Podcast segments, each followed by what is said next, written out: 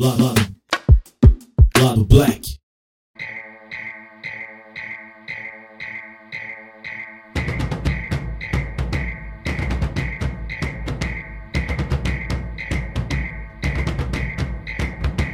Modernizar o passado é uma evolução musical.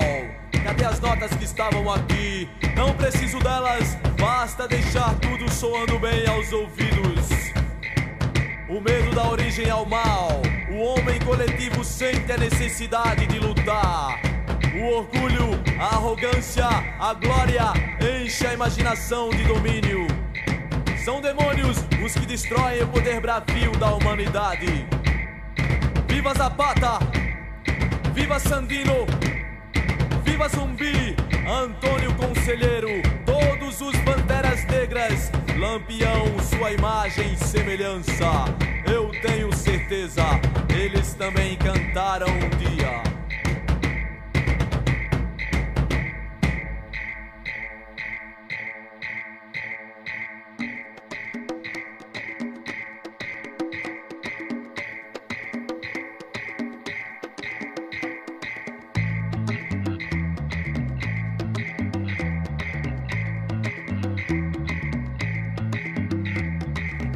Atrás se falava em bandidos, há um tempo atrás se falava em solução, há um tempo atrás se falava em progressão, há um tempo atrás que eu via televisão. Saravá, galera. Aqui é Luísa Braga e hoje é dia 20 de novembro. Nós do lado Black não poderíamos deixar essa data passar em branco, porque afinal, de branco já basta essa sociedade elitista que nos oprime, nos explora cotidianamente. Hoje a gente vai propor um momento, mais do que um episódio, uma reflexão, para nos lembrar da história desse dia, que é mais do que uma comemoração da nossa riqueza cultural, religiosa, histórica e humana, mas é uma data de reflexão sobre a nossa consciência negra, sobre os nossos processos de resistência, sobre os nossos processos contínuos de luta que perduram até hoje em busca de uma existência livre e plena enquanto comunidade, enquanto construtores dessa terra que hoje a gente sim chama de nossa. O texto a seguir foi produzido pelo John Hazen, então agradeçam a ele também por esse momento maravilhoso que a gente vai passar juntos. A história do povo preto no Brasil dificilmente é ensinada nas escolas. Até muito recentemente aprendemos apenas uma versão limitada e romanceada da história brasileira, mais preocupada em construir o mito de uma nação pacífica e democrática do que encarar os esqueletos no armário da nossa memória. Por isso, tantas partes importantes da nossa história vão se apagando com o tempo. Isso não acontece por acaso. Uma luta sem passado também é uma luta sem futuro. Esquecendo o passado, abrimos espaço para que outros contem a nossa história da maneira como for mais conveniente para eles. Por isso, hoje, mais do que qualquer outro dia, achamos importante olhar para o passado. O dia 20 de novembro é o dia da consciência negra. Banto Steve Biko descreveu a consciência negra como a percepção da necessidade de juntarmos forças em torno da nossa negritude e agir como um grupo, a fim de quebrar as correntes que ainda tentam nos prender na servidão. O sentido político da data é evidente. É um chamado à ação coletiva transformadora, um desafio de tomarmos nosso destino nas nossas mãos. A vocação radical desse dia, no entanto, vai desaparecendo enquanto a data se torna apenas mais um feriado.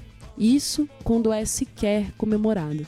É um conhecimento comum que o dia 20 de novembro marca a morte de Zumbi, o último líder do Quilombo dos Palmares.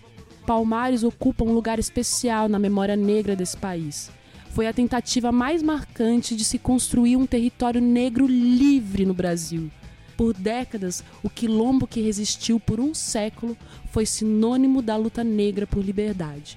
Por isso, quando um grupo de militantes negros da cidade de Porto Alegre resolveram se organizar, adotaram o nome de Palmares. O grupo tinha uma proposta simples, mas de significação muito profunda: substituir o 13 de maio pelo 20 de novembro como data central das comemorações para o povo negro. O simbolismo da data é fundamental. O 13 de maio celebrava a abolição da escravidão, a personagem principal não era negra, era a Princesa Isabel. Na narrativa oficial, a assinatura da Lei Áurea era tratada como um ato de caridade realizado pela princesa. Essa narrativa deixa de fora muita coisa. Não leva em conta as greves negras, não leva em conta os quilombos, não leva em conta as rebeliões. A história da princesa que liberta os escravos deixa de fora que a abolição criou uma liberdade só no papel, sem nenhuma reparação, sem nenhum esforço concreto para garantir cidadania e dignidade aos ex-escravos. É aí que entra o 20 de novembro.